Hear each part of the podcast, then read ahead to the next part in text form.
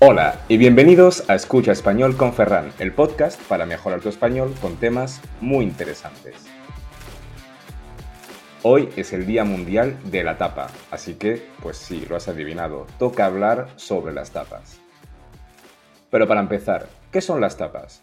Pues bien, estas son una deliciosa tradición culinaria española que ha conquistado los corazones de los amantes de la gastronomía en todo el mundo. Son pequeñas porciones de comida que se suelen servir en bares como acompañamiento a una bebida o simplemente para comer. Pero, ¿cuál es el origen de la tapa? Pues bien, esto es un poco incierto, pero hay varias teorías sobre cómo surgieron. Una teoría sostiene que la tapa apareció como una forma de cubrir la bebida para evitar que insectos y polvo cayeran en ellas. Se dice que se utilizaban pequeñas rebanadas de pan o una loncha de jamón para tapar los vasos.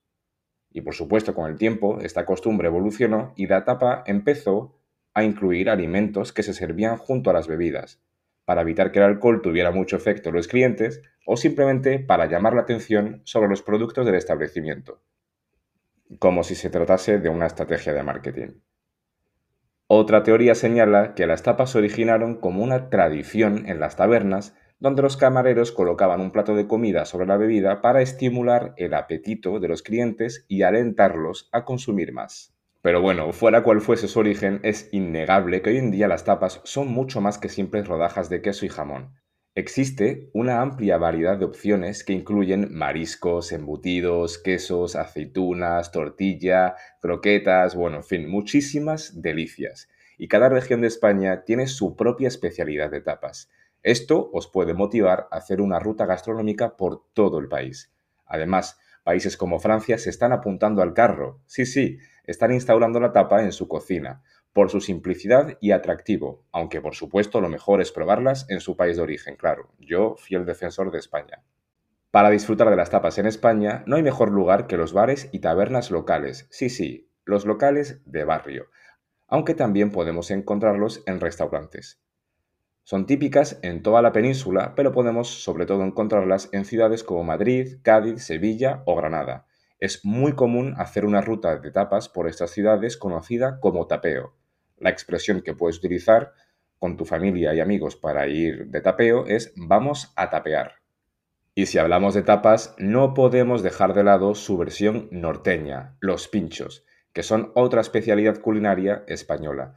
Son típicos del País Vasco, Navarra o La Rioja. Los pinchos consisten como las tapas en pequeñas porciones de comida, pero colocadas en una rebanada de pan y sujetadas con un palillo. A diferencia de la tapa, esta se caracteriza por su presentación más elaborada y estética, y sus ingredientes suelen ser muy frescos y de altísima calidad. Los pinchos también, pues sus elementos e ingredientes se combinan de forma creativa para crear sabores únicos. Un ejemplo de pincho es, por ejemplo, el mítico pincho de tortilla, que a mí me encanta y me vuelve loco. Yo me puedo comer cinco seguidos. Además, os aconsejo ir a probar el pincho de tortilla del bar Deportivo Alavés, en Vitoria y Gasteiz, País Vasco. Eso está para morirse y chuparse los dedos, os lo digo, ¿eh? Pero bueno, en resumen, la diferencia entre el pincho y la tapa radica simplemente en su origen geográfico y en su forma de presentación. Ambos son una parte esencial de la gastronomía española, Así que la próxima vez que estés en España, ya sabes, no olvides sumergirte en la cultura de las tapas y descubrir así los sabores de este delicioso bocado. Buen provecho y feliz día de la tapa. Espero que te haya gustado este episodio. Si quieres más contenido en español, puedes abonarte a mi newsletter o seguirme en Instagram, Twitter o Facebook, donde me encontrarás como FerranProf. Y si quieres aprender español con un profesor nativo, estaré encantadísimo de ayudarte y guiarte para conseguir tus objetivos. Encontrarás más información en la descripción y espero que tengas un día maravilloso. Te espero en el siguiente episodio.